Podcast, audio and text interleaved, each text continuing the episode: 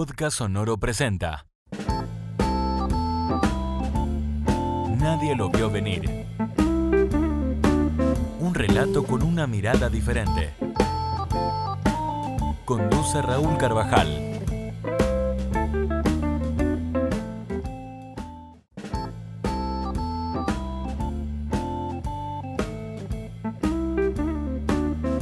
Hola, ¿cómo están?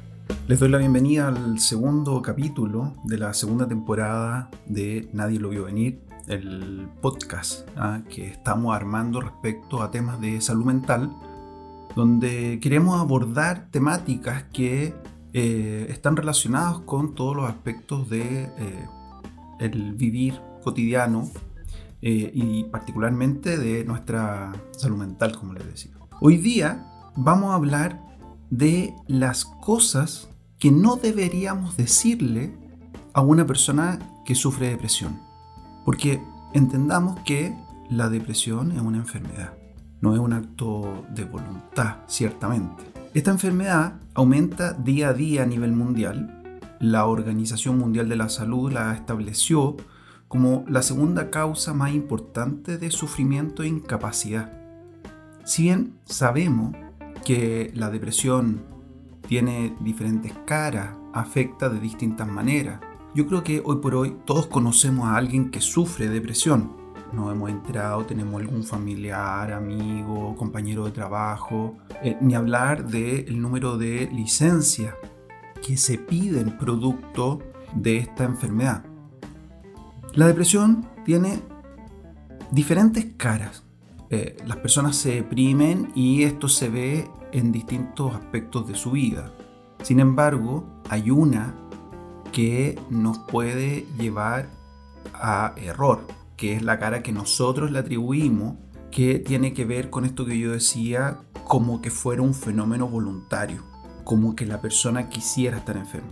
Y la verdad es que nadie, repito, nadie quiere estar deprimido, porque cuando se está deprimido, casi todo te parece arrollador. Tanto las tareas difíciles como las sencillas parecen imposibles. Sientes que no tienes energía para luchar y te acompaña una sensación de renuncia hacia la vida. Por esta razón, resulta muy importante entender que la solución no pasa por un acto de voluntad.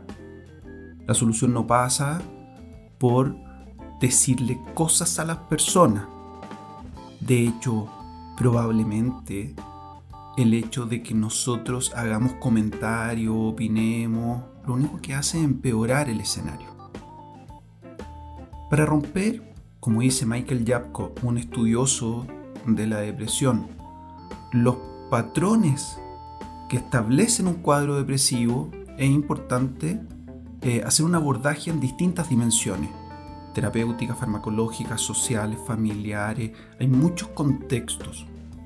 Hoy queremos hablar de las cosas que no le sirven a una persona que sufre depresión. Esas frases que solo hacen que la persona se sienta peor, aunque las digamos con la mejor de las intenciones. Veamos algunas. La primera frase que podemos eh, empezar a mirar es, eres fuerte, así que lo superarás. Hmm.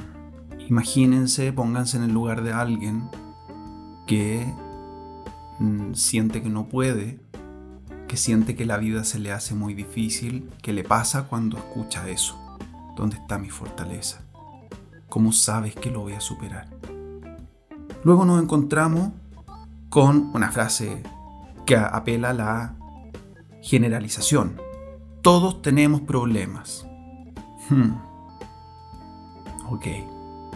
En tercer lugar, podríamos escuchar una frase o decir una frase como, entiendo por lo que estás pasando, sé exactamente lo que sientes. Mm, la verdad es que no. Yo en, en el ámbito laboral, particularmente en el área de la oncología, donde dedico parte de mi tiempo, he aprendido gracias a las personas que he visitado que, sufren una enfermedad a ser muy cuidadoso respecto a eso. Y yo más bien digo, no te entiendo y no tengo ni una posibilidad de entenderte porque hay que estar ahí. Entonces, cuidado con este intento de empatía que mm, la verdad no, no es factible.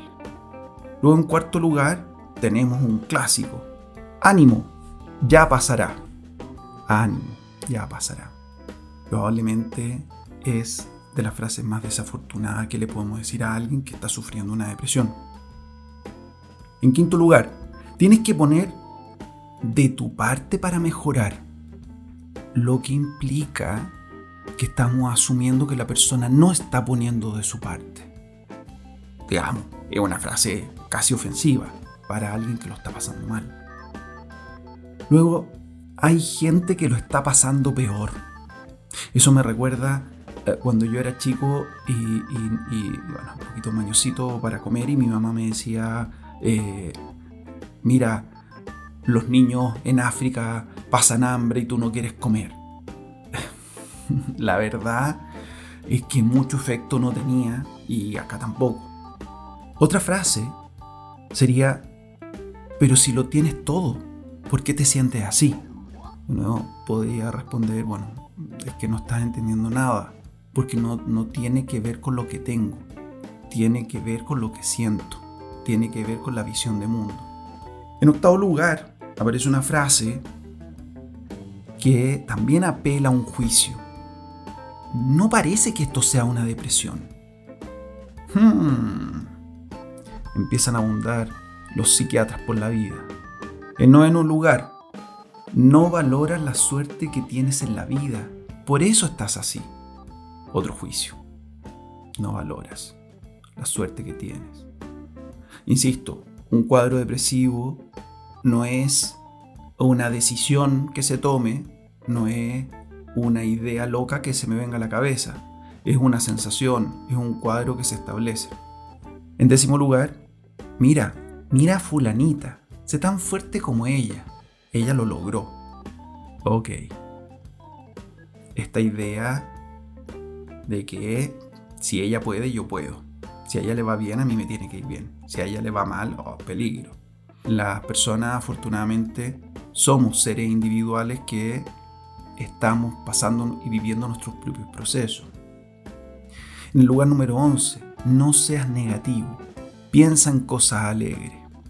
Bueno, yo diría, cuando estamos, y yo creo que a todos nos ha pasado con insomnio, tratemos de pensar en cosas alegres a ver si nos logramos quedar dormidos. Nuestra cabecita es bastante más compleja de, eh, que aquello, ¿no? no basta solo con querer pensar en cosas positivas o alegres.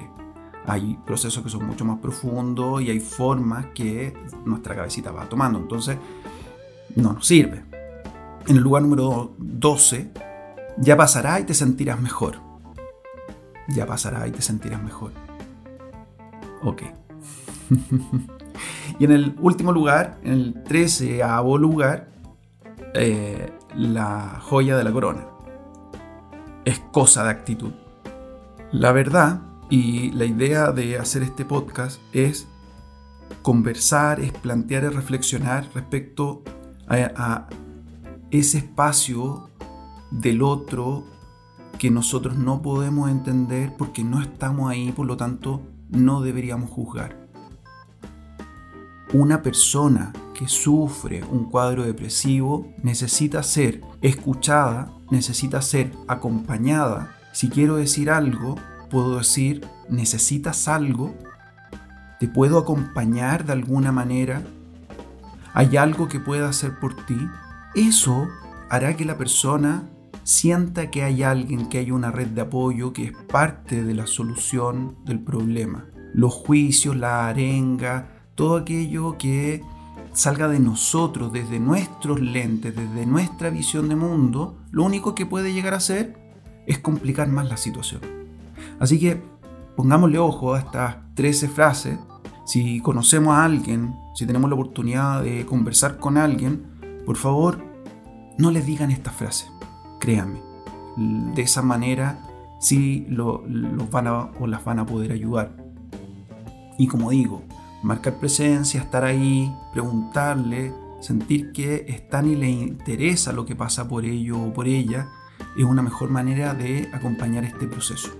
Así que les dejo la invitación. Como recomendación, hay un libro eh, de Michael Yapko que se llama Para romper los patrones de la depresión, que es una especie de guía que eh, va acompañando a las personas eh, que sufren cuadros depresivos a, con una serie de ejercicios para lograr ir rompiendo con la estructura que se va estableciendo en el cuadro depresivo. Así que los dejo invitados a que puedan eh, mirar este libro muy interesante y a seguirnos en nuestras redes sociales en Nadie lo vio venir podcast en Instagram y arroba ps.raúlcarvajal. Eh, y nos estaremos encontrando en un próximo capítulo de Nadie lo vio venir podcast. Que tengan una linda semana. Podcast Sonoro presentó Nadie lo vio venir. Un relato con una mirada diferente.